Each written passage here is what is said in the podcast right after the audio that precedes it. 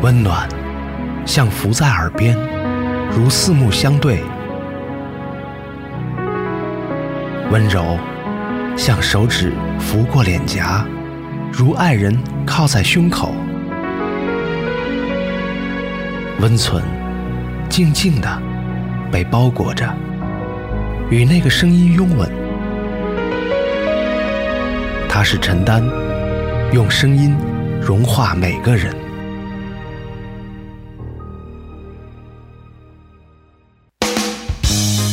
是遇上他，音乐节遇上他，旅途中遇上他，微博上遇上他，朋友认识他，朋友的朋友认识他，同事认识他，同事的亲戚认识他。就算全世界的人都是交际花，独独他不是，他是阅读行走世界的大狗熊，计划周全的技术宅男，善良、敏感、易推倒。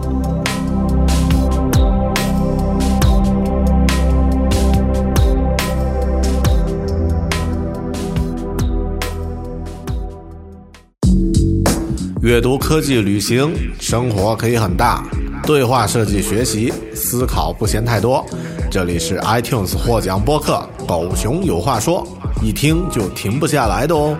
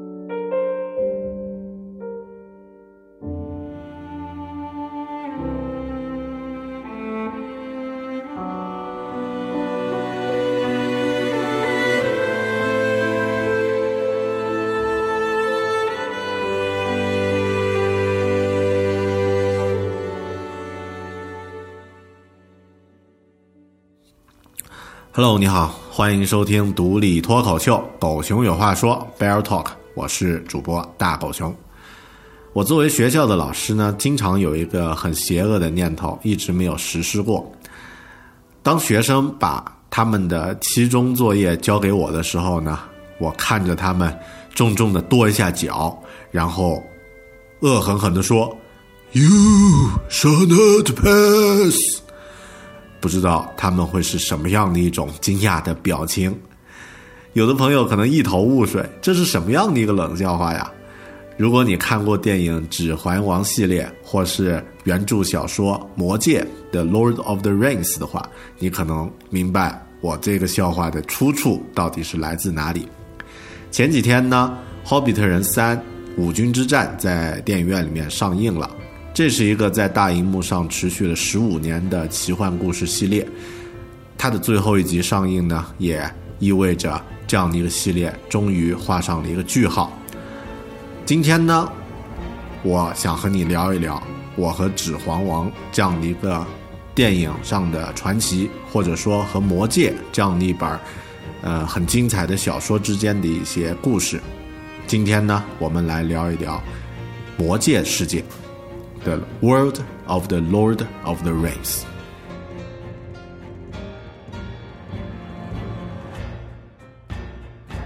我最早接触到神奇的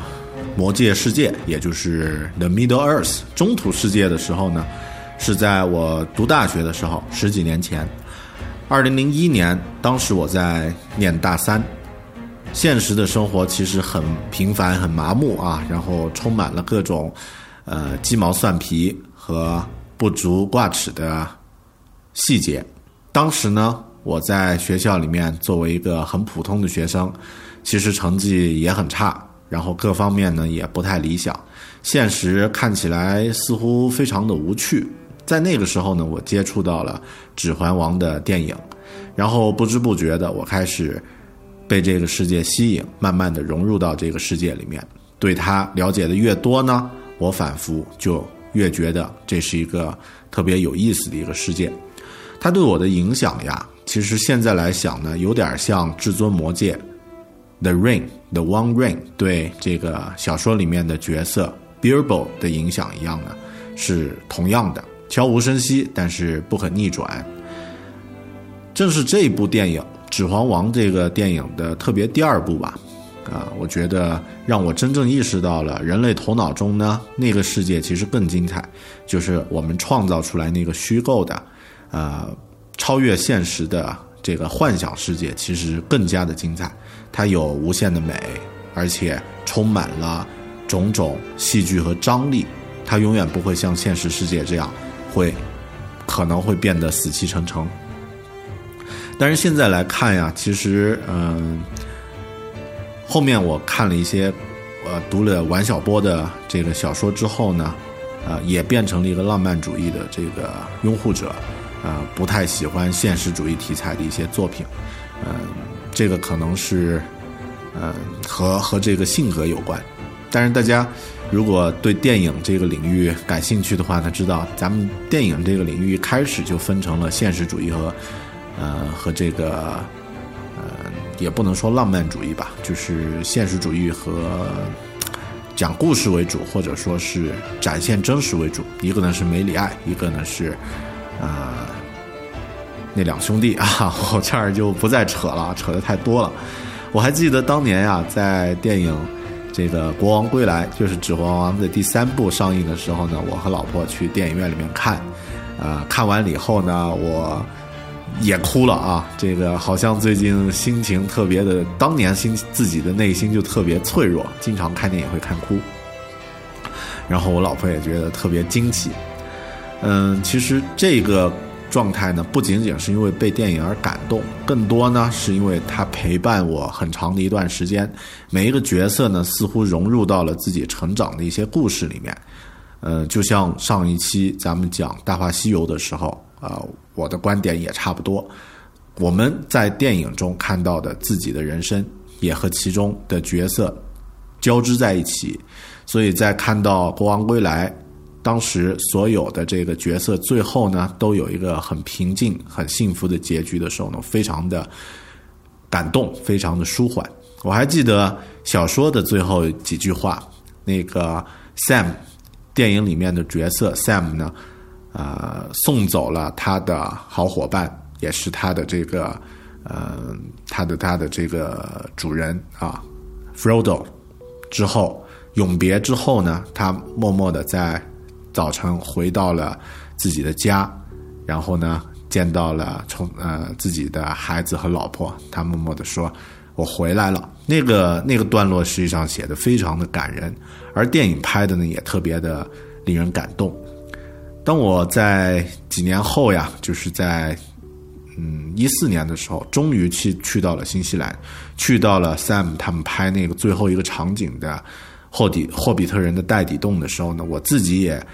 呃一方面是笑得像个 像像朵花儿一样的啊，另外一方面呢，在内心呢其实也终于有一种呃圆梦的感觉。好的。嗯，托尔金的这部原著就是《The Lord of the Rings》指环王的这个魔戒这个小说呀，其实非常非常的洋洋巨著，数百万字，呃，出版了好几年才出版完，因为刚好那段时间有战争啊，有二战，呃，纸张短缺呀什么的，所以他的这个这本书实际上是分成三册依次才出的。嗯，然后他收到过很多不同的这个读者的赞美，也有批评，也有各种各样的意见，当然赞美居多。呃，其中最有意思的一个读者给他的一个建议或者说一个意见呢，是说这本小说不够长，一本几百页的啊上千页的这个数百万字的小说，这个读者说这本小说不够长。呃，他觉得是最有意思的一句评价，但我现在可以理解这个呃读者的意思。当你和小说里面的人物一样啊，经过那么多年的生活的呃陪伴，然后自己呢也在自己的故事里面慢慢的成长，从一个很普通的人成长为能够面临面临生活挑战的这样的一个呃成年人。这个时候，面对陪伴你的小说即将终结呢，你也会觉得依依不舍。我在看完电影终结篇《国王归来》时候流的眼泪呢，也算是见证了自己和霍比特人 Frodo 一起成长的日子。当然，不只是 Frodo，还有 Sam，还有这个其他的更加精彩的那些角色们。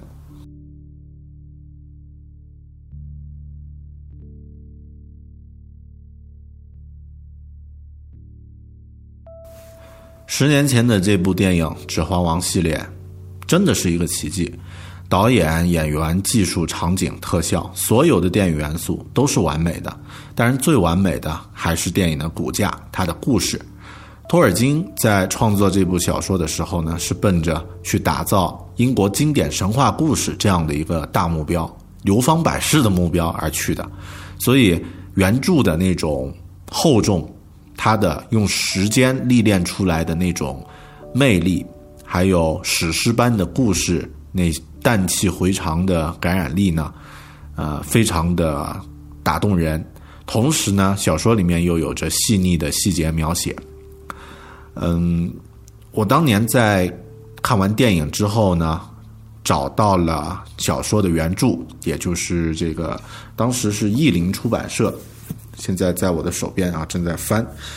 嗯，这本书呢是哇，二零零二年的时候买的，当时我在上面还写了一个购买的时间。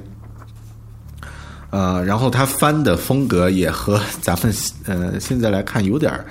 嗯，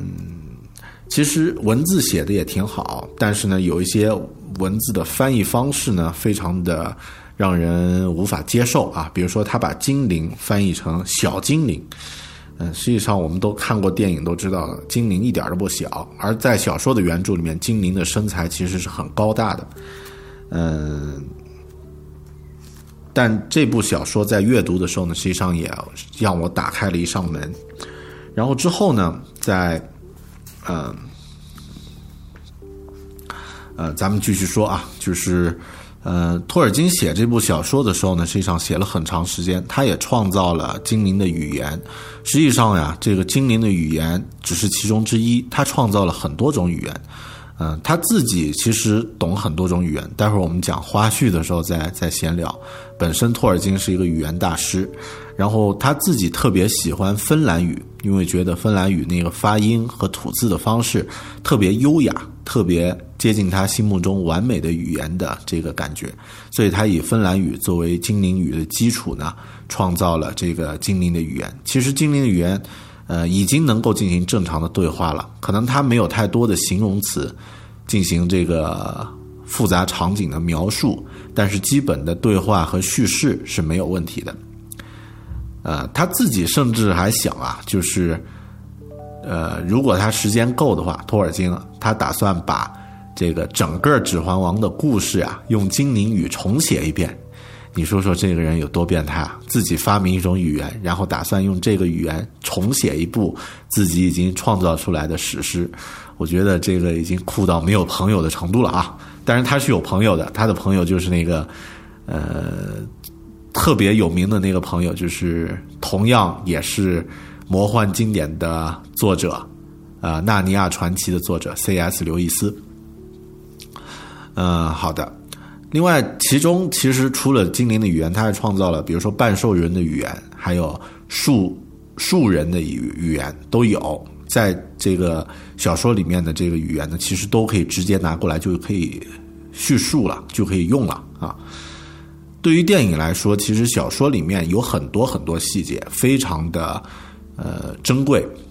光是把小说的一些细节还原到电影里面呢，电影就会显得特别的丰满。嗯，比如说在《指环王》电影第二部啊，《指环王》的小说第二部啊，《双塔奇兵》里面，在描写那个圣盔谷之战的时候呢，有一个细节，有一个场景的细节，我小说里面用了可能呃四五句话来描写，呃，但那个描写呢，大家如果看过电影，一定会非常有印象，就是精灵王子呃莱格拉斯。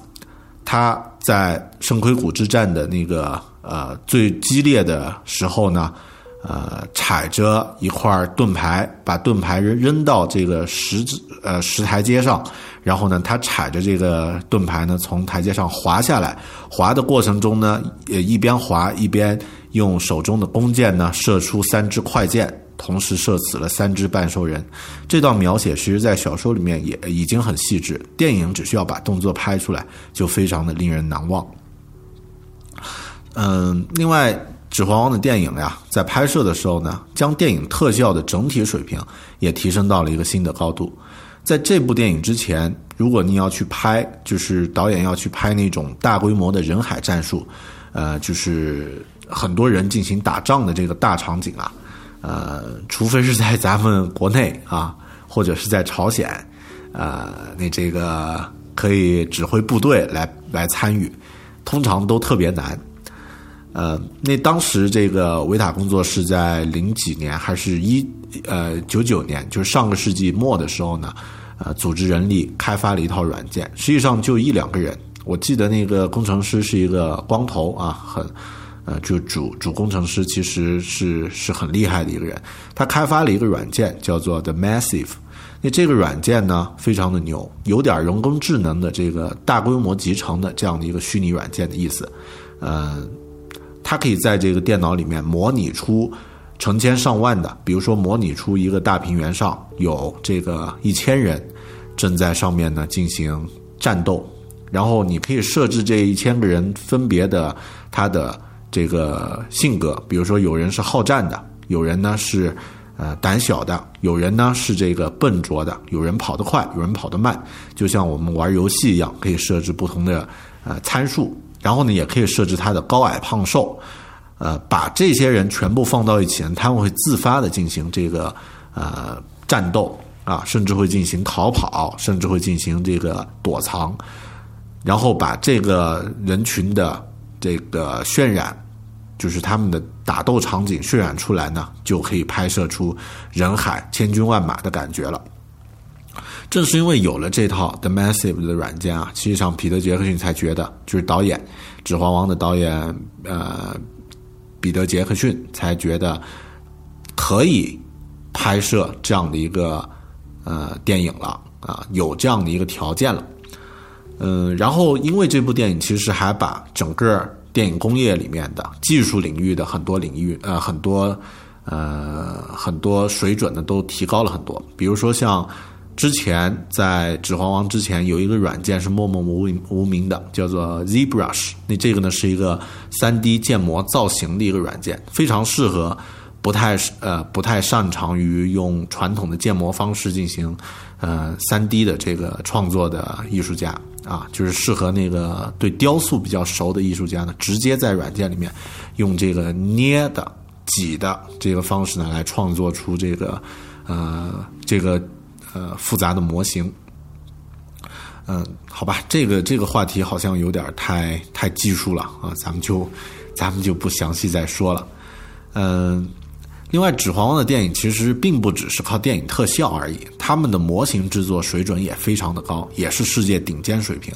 这部电影的题材呢，它算是一个经典题材，一个呃，基根植根于这个经典文学作品的一个题材。它拍摄的方式啊，其实也是使用经典的传统电影的拍摄方式，能用模型的地方呢，尽量就不用 CG。这一点和前段时间的科幻大片《星际穿越》其实很像。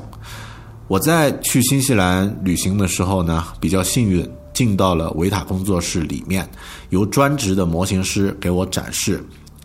电影拍摄的那些细节，那些细节都非常的精彩。啊，以以这个打斗戏为例，打斗戏里面每一个演员呢都穿着盔甲，然后呢拿着这个武器嘛，对吧？不管是这个半兽人，呃，还是还是这个呃人类的这个呃士兵呢，都拿着自己的武器，然后进行打斗。其实他们拿的武器啊，都有三种不同的形态。呃，基础的一种是使用塑料制作的硬质的这个兵器，那这个制作的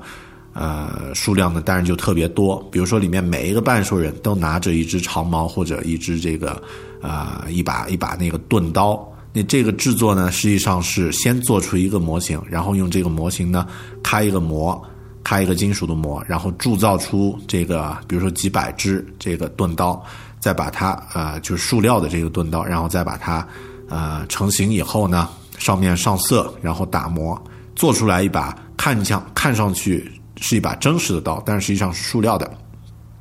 那这个兵器呢是。在拍摄的时候呢，演员在后面，就是在那个离镜头很远的中景或者远景的部分呢，进行挥舞。他们只是摆造型的啊，并不是真正拿这个东西去打，不会触碰到身体啊，避免受伤。然后演员在近景打斗的时候，因为近景打斗你必须砍到别人身上啊，或者是有一些这个场景要求还比较极端的时候呢。要要这个出现这个肢体接触了，那这个时候他们拿的武器，包括他们身上穿的这个盔甲，看起来虽然很真，但砍在身上呢是软软的，完全不会受伤。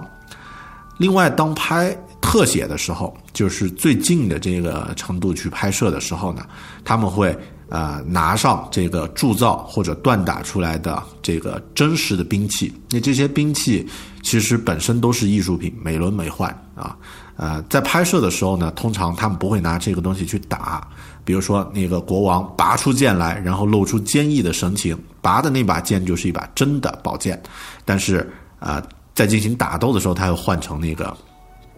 那个橡皮的刀啊。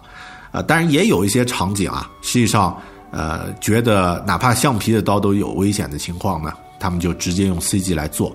比如说这个，呃。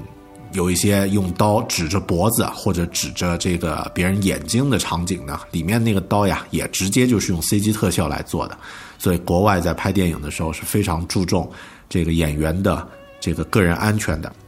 顺便说一句，电影里的那个大魔王 Soren，他身上穿的那一套有棱有角的盔甲，就是那套非常霸气的盔甲，实际上整体重量只有六六公斤多一点啊，是全皮做的。那演员穿上它呢，其实特别轻巧，看上去是非常的尖锐啊！你到处都是这个可以戳到人的。实际上，那个那个盔甲呢，软啪啪的，完全没有攻击性。另外，片里面呢，这电影里面呢，还有很多城堡呀，其他的一些场景呢，都是实体的模型做出来的。比如说电影里的那个白城啊，Minas Tirith，在。实际拍摄的时候呢，做了很多座，最大的那个模型啊，需要一层楼才能装得下；最小的模型，我们在那个工作室里面看到了，大概有一间房子那么大，也很也很这个壮观。但但是那个一间房子模型呢，基本都不会拿来拍特写，都是离得很远，作为一个背景出现的，所以。正是因为对这样的一些细节都非常的精益求精，最终我们在荧幕上就看到那种厚重的质感，啊，完全不是轻飘飘的电影特效动画了。电影里面也有很多特效，呃，很还有很多化妆术啊，它的化妆水平呢也是世界顶尖水平。这这一点我就不细说了啊。你像那个精灵王子阿隆多·布鲁姆演的这个莱格拉斯，在电影里面帅的要死。实际他在其他电影里面呢，也就那样吧，并不算是帅到啊让人拜倒的程度。那这个呢，也是化妆师的功劳。嗯，其他那些角色啊，这个化妆水平都非常的高。这些都还只是表象，电影里面所有的这些视觉奇观的基础，也就是电影的概念设计 （concept design） 呢，呃，也是世界顶尖的高手。《指环王》的书呢，在西方出了几十年了，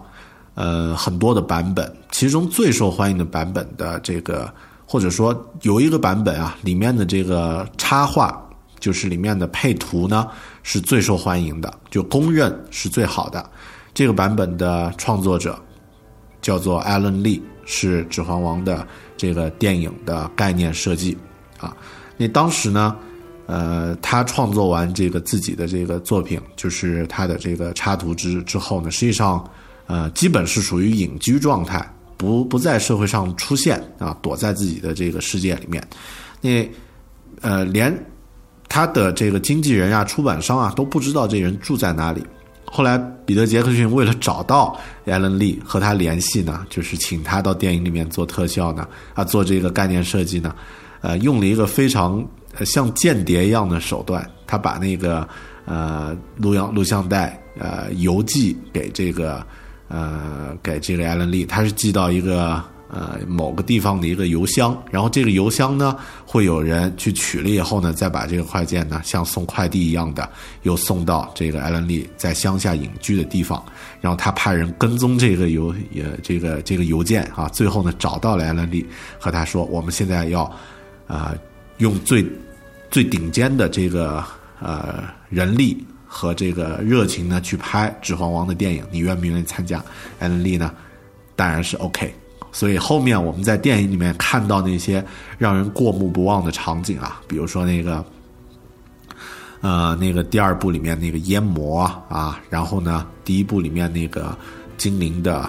呃，精灵住的那个森林等等，这样的一些非常非常精彩的场景呢，都是用艾伦里来进行啊来进行创作的。所以说，这部电影《指环王》这个电影系列是一个奇迹，它把所有的高峰都汇聚到了一起。最终呢，就诞生了一部经典。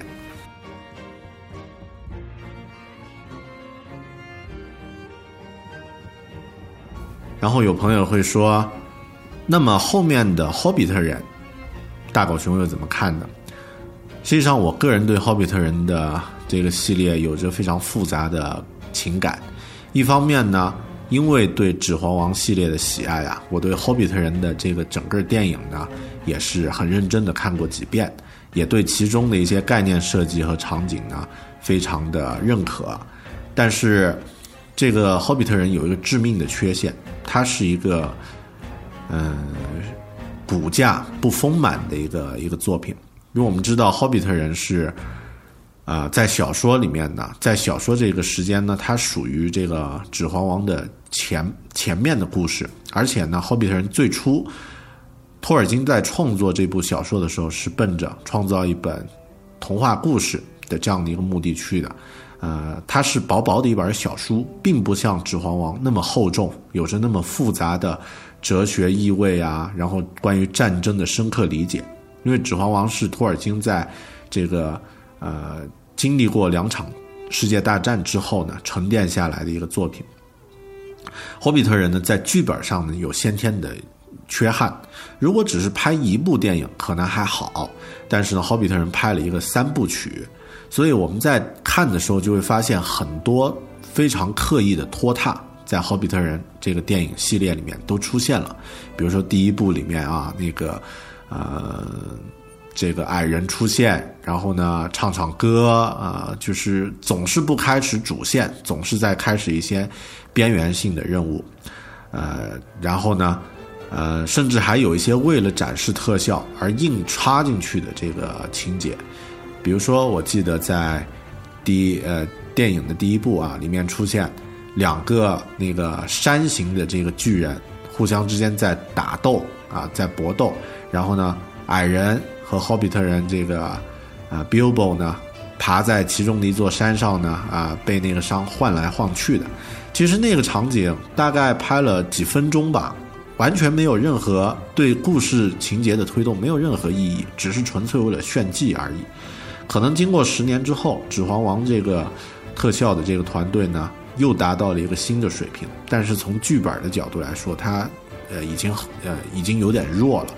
所以我在看这个《霍比特人》的时候呢，并没有像当年看《指环王》那么感动。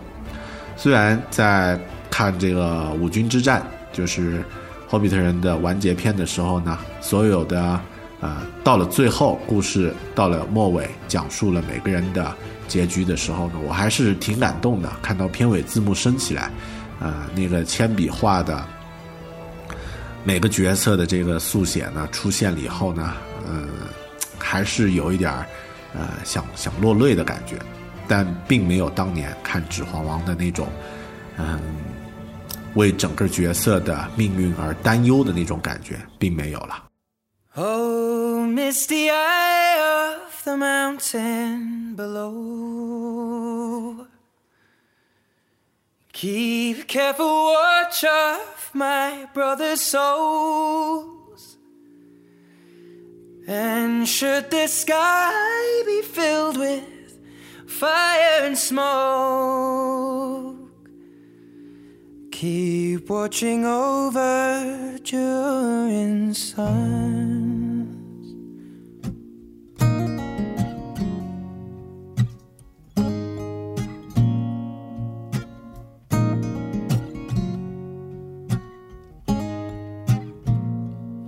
This is to end in fire,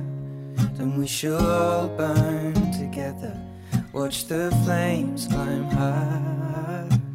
into the night, calling out, Father, oh,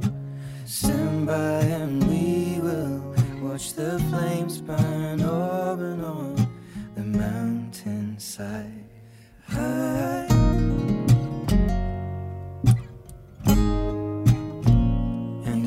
Should die tonight, we should all die together.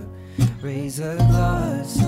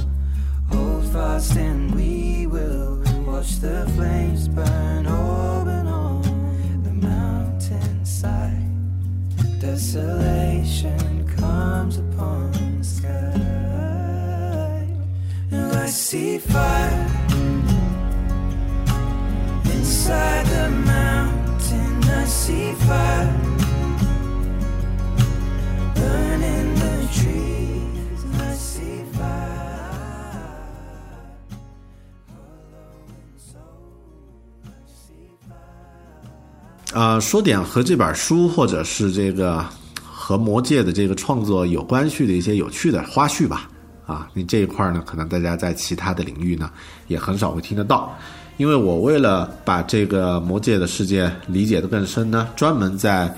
呃，也不是说专门了，就是很偶然的，在新西兰呢买到了一本叫做《The Magical Worlds of the Lord of the Rings》，就是魔界世界的神奇世界啊。那这个书里面呢，这是一本这个呃讲述魔界世界的背后故事的一本书，它的作者呢叫做呃 David Colbert。那他在这个里面讲了很多自己的一些理解，所以呃这里和大家闲聊一下啊。这本书就是整个这个魔界这一套系列呢，一共有一百万个词啊，你也就是说我们有一百多万字，但中文不止一百多万字啊。托尔金据说啊，在创作的时候呢，经常向朋友们进行朗读，比如说他写到其中的一章呢，就把这一章呢当众向别人朗朗读出来。呃，如果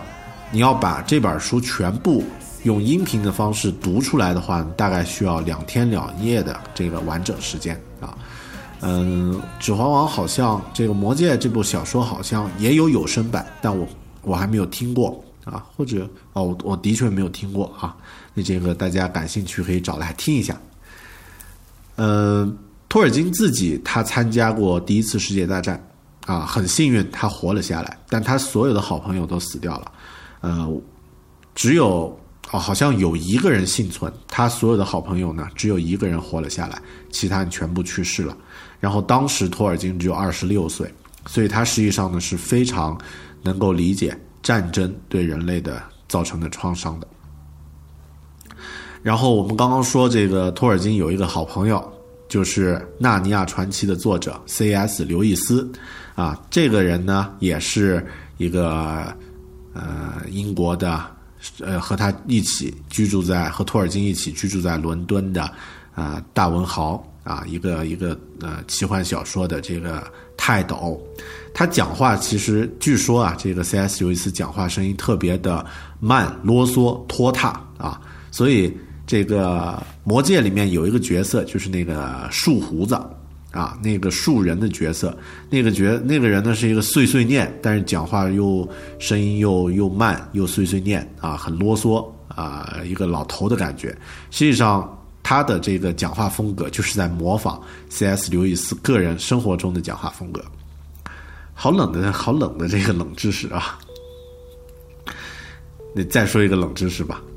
托尔金自己在选择那个小说《魔戒远征队》出征的那个时候的日期啊，非常的呃有心。他选择的这个出发日期呢是十二月二十五号，和圣母玛利亚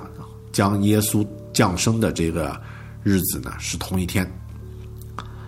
嗯，说一说这个语言吧。托尔金在小说里创造了很多种语言，他本人是一个非常牛逼的语言学家。嗯，怎么牛逼？列举一下他懂的语言啊，他能够精通，就是能够说、能够写的语言有这样的一些啊：古希腊语、拉丁语、哥特语、挪威语、瑞典语、古斯堪的亚内亚呃古斯堪的纳维亚语、丹麦语。安格鲁萨克逊古英语、中世纪英语、德语、法语、西班牙语、意大利语、威尔士语、芬兰语，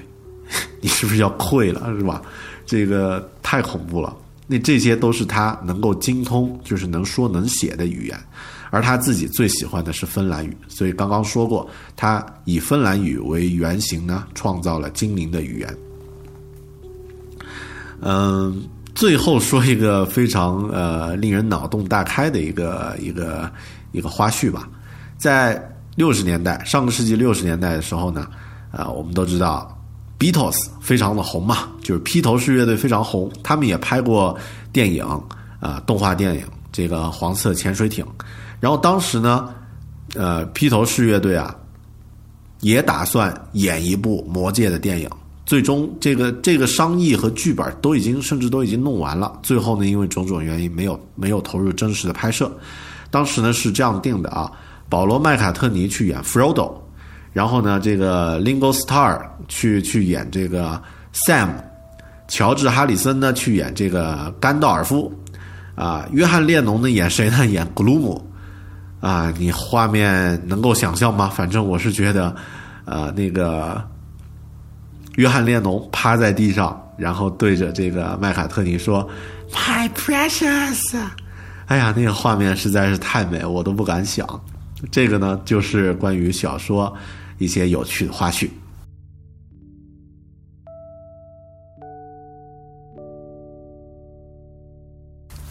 有的朋友看过小说，可能会有一些疑问，或者会有一些这个小问题。在我刚刚说的那本书，就是《The Magical Words of the Lord of the Rings》里面呢，其实提到了一些呃别人问的问题，他有回答了。那这里我选了几个问题，挺有意思的，也和大家分享一下。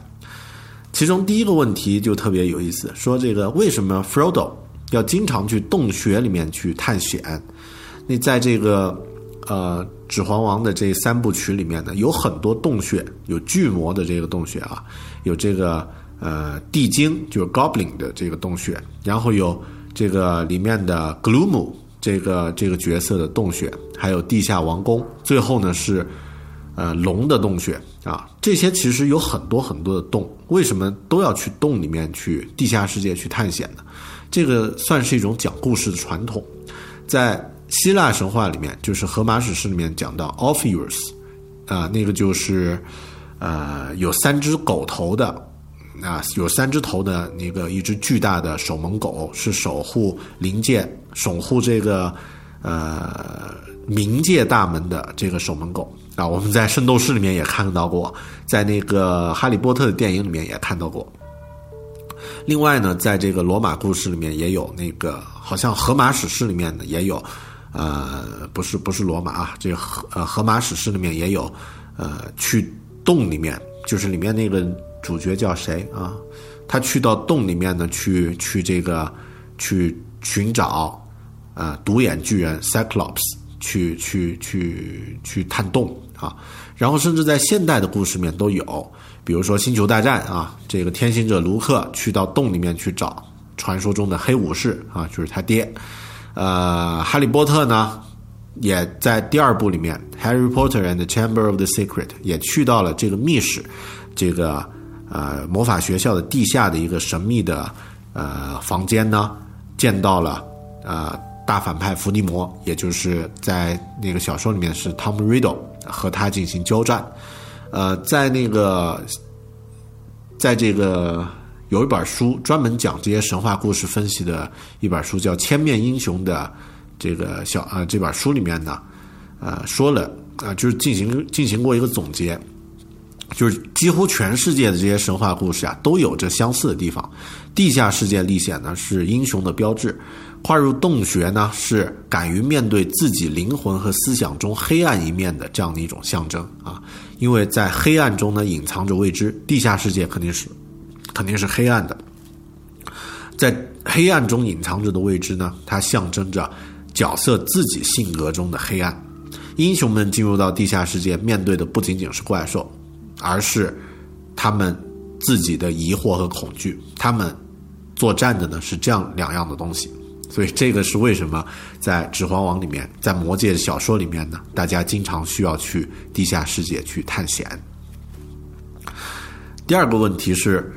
经常被问到的问题是，为什么 Frodo 这样的一个很平凡的、很不起眼的角色，居然会是至尊魔戒的携带者呢？嗯。托尔金创造出这个 Frodo 这样的一个普通角色呢，其实不是没有原因的，因为他的这个团队里面啊，就是护戒使者这个团队里面呢，有精灵王子莱格拉斯，有这个人皇，就是这个呃阿拉贡，还有还有这个老巫师甘道尔夫，甚至也有矮人族的这个最杰出的武士啊吉姆利，其实他们都是这个。每个人的能力都比这个 Frodo 要出色，为什么要安排这样的一个小矮人去去呃好比特人去携带这个魔戒呢？呃呃，据说呢是托尔金他想让他的故事主角呢，呃，故事主角啊，是因为个人的品质变得伟大，而不是因为他的力量的强弱呢而伟大。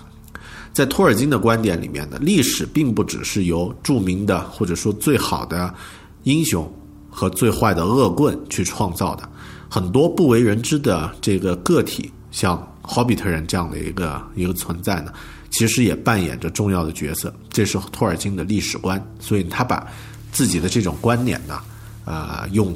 这样的一个故事的设定呢，人物的设定呢，展现了出来。第三个问题是。哪些神话故事启发了托尔金去创作《指环王》的这个系列呢？嗯，这个是有结论的，就是英国的十世纪的一部史书啊，一部史诗作品《贝奥武夫》。呃，这部史诗呢启发了托尔金，而且这部小呃这部史诗呀，对霍比特人的小说和《魔戒》这部小说两部书呢都有着明显的影响。他们有很多相类似的设定，甚至角色的一些命名。包括情节的一些转折点呢，都有呃这个相似之处。贝奥武夫这个故事呢，其实好莱坞也拍过电影，而且这个电影呢是由《阿甘正传》的导演赞米基斯拍的啊，是全全三 D 动画做的，实际上算是一个呃一般一点的呃票房毒药。但是呢，这个电影呃，如果你有时间，不妨也找来看一下，因为里面的这个。呃，女女性角色呢是由这个安吉丽娜·朱莉的这个原型去创作出来的啊，你这个身材爆好啊，你不妨找来看一下。好的，第四个问题就是 “hobbit” 这个词的来源是什么？因为这个词实际上非常的呃朗朗上口又容易记。有的读者呢认为后呃托尔金啊是把两个词结合到一起，就是人类和兔子这两个词，人类是 human 嘛。然后兔子呢是 rabbit 嘛，把这两个词结合到一起，你就变成了 hobbit 这个词。但这个其实不不一定是事实，因为托尔金本人否定了这样的一个一个一个说法。但具体他这个词的创作来源呢，其实到现在也没有一个清晰的结论。在一九七零年，牛津英语词典啊、把这个词呀收录到了呃它的这个词典里面啊、然后反复求证过呢，呃，还是在词典里面认为这个词是由托尔金首创，以前并没有出现过，用来形容，呃，用来描述那些友好的居住在洞里面的呃矮人生物。最后一个问题，中土世界 （Middle Earth） 到底是在哪里，或者是以哪里作为原型而产生的？这个也是可以确定的。中土世界就是欧洲。其实这个名字呀，就是 The Middle Earth 这个名字呢，就来自于中世纪中世纪的时候欧洲自己的名字。中世纪欧洲的名字叫 Middle Earth，那这个拼写不太一样啊，那这个是 M M E 呃 D D T H L，然后呢这个 E A R T H E Middle Earth，读音呢其实差不多。然后中土世界的这个 Hobbiton，就是呃夏尔国，它是位于托尔金的家，就是牛津这个这个地方啊，所以我们看到这个 Hobbiton 人是很典型的这个呃英国英国风格的这个这个原型啊，也是包括他们装束啊这些，其实也是有根据的。然后里面的人类王国刚斗大概是位于今天我们认知的意大利这个附近，呃，黑暗的魔王 Sauron 的那个王国叫 Mordor 啊，那个国家呢大概位于现在的黑海附近啊。那其他的你也可以照照搬，呃，其实这些都是呃托尔金创作的时候的一个思维的出发点，但整个世界呢实际上还是一个架空的世界。实际上，每个文化呀，每个文明都认为他们是世界的中心啊。欧洲是这样认为的，然后咱们那个中国人，其实我们也都知道嘛，包括我们这个名字“中国”是吧？其实翻译成这个英文的话，也就是位于中心的王国这样的一个意思。所以中土世界呢，其实呃是这样的一个来源。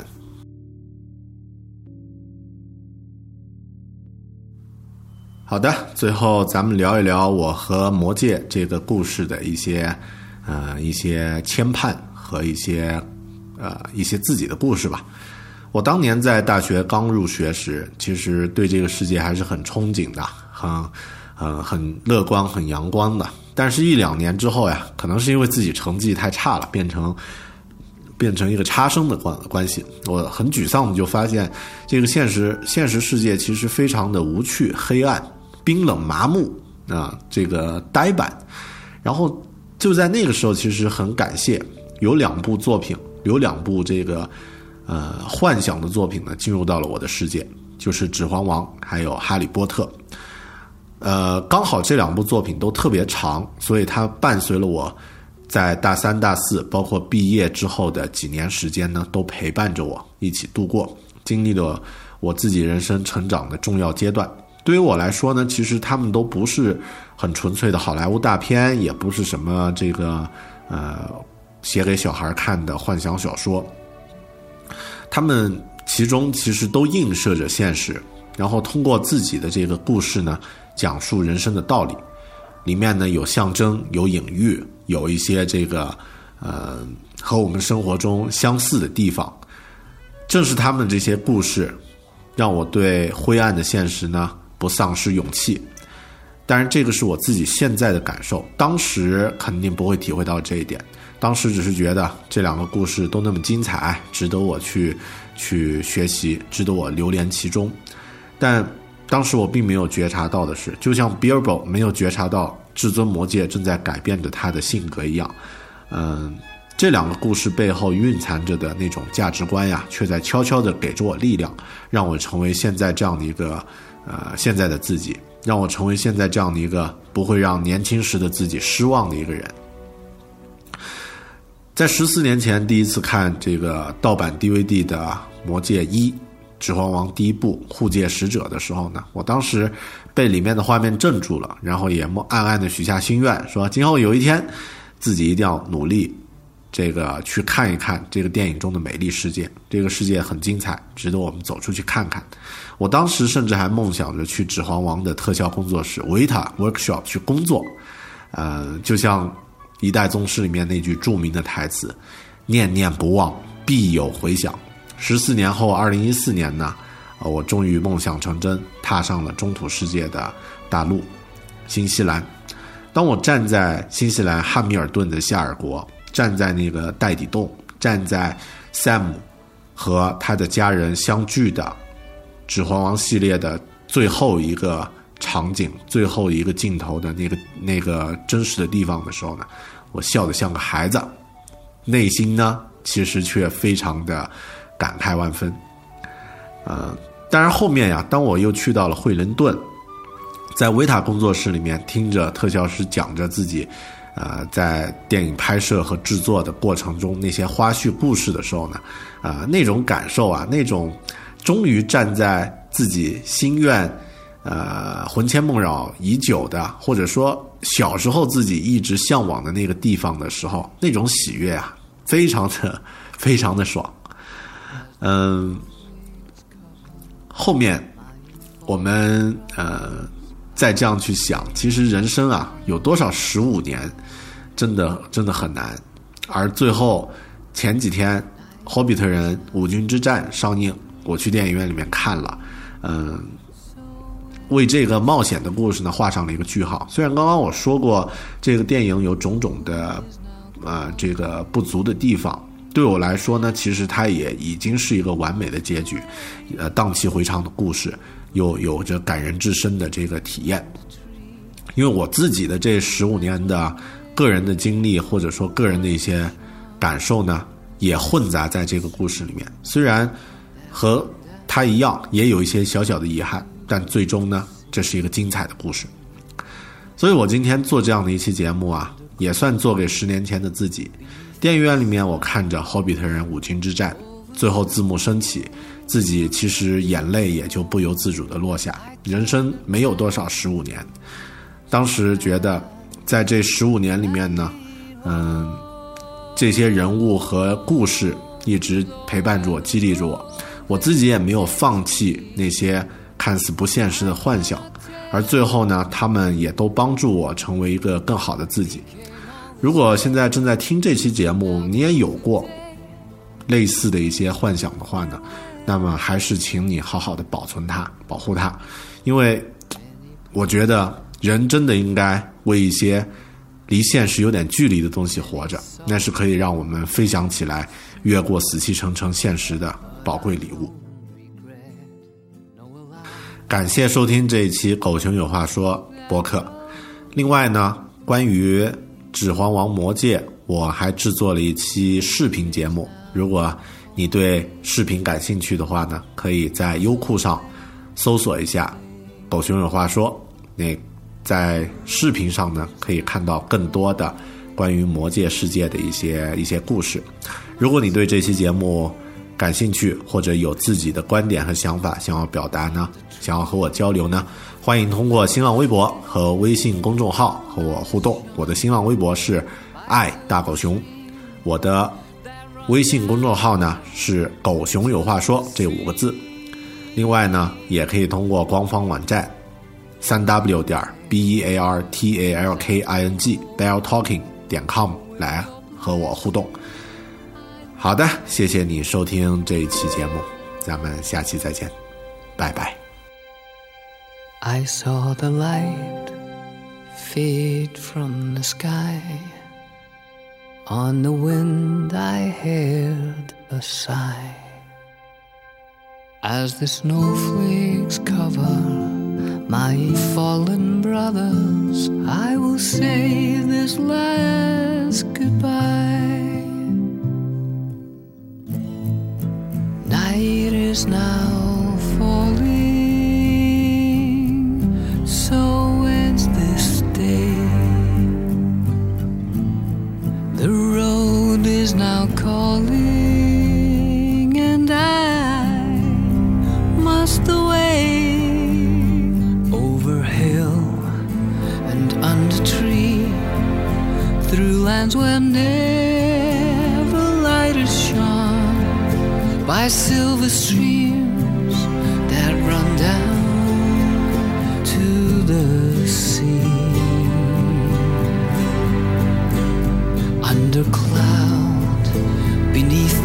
stars over snow on winter's morn. I turn at last.